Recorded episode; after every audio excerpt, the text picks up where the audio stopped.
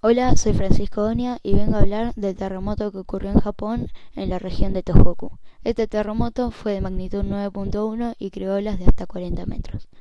Ocurrió a las 2.40 pm y su duración fue de aproximadamente 6 minutos. Se sabe que el epicentro se ubicó en el mar y como consecuencia causó la muerte de casi 16.000 personas e hirió a otras 6.000. También se dieron por desaparecidas a otras 2.500 personas. Este terremoto fue el más potente que ocurrió en Japón hasta la fecha, y también uno de los más potentes de toda la historia. Todavía se pueden encontrar videos de los sucesos que muestran las fuertes olas impactando contra la superficie, la gente intentando escapar de ellas, los autos flotando a la deriva, las construcciones derrumbándose y las calles inundadas. Según el Servicio Geológico de los Estados Unidos, USGS, el terremoto ocurrió como consecuencia de un desplazamiento en proximidades entre la placa del Pacífico y la, del norte y la placa norteamericana.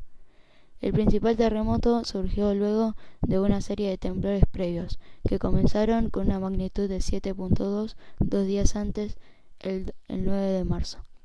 Se cree que gracias al sistema de alertas de terremotos se salvó una gran cantidad de vidas, ya que muchas personas alertadas pudieron evacuar la ciudad.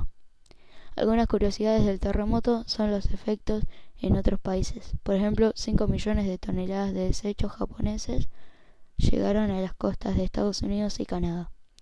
Otra curiosidad es que la energía producida por este terremoto es equivalente a 200 millones de toneladas de TNT. Se supo que 4.4 millones de casas se quedaron sin electricidad, una de las plantas nucleares de Fukushima liberó una gran cantidad de desechos radiactivos y que este terremoto movió la principal isla de Japón casi dos metros hacia el este. Se estima que el daño material total entre el terremoto y el tsunami fue alrededor de 25 millones de yenes, que serían unos 200 millones de euros.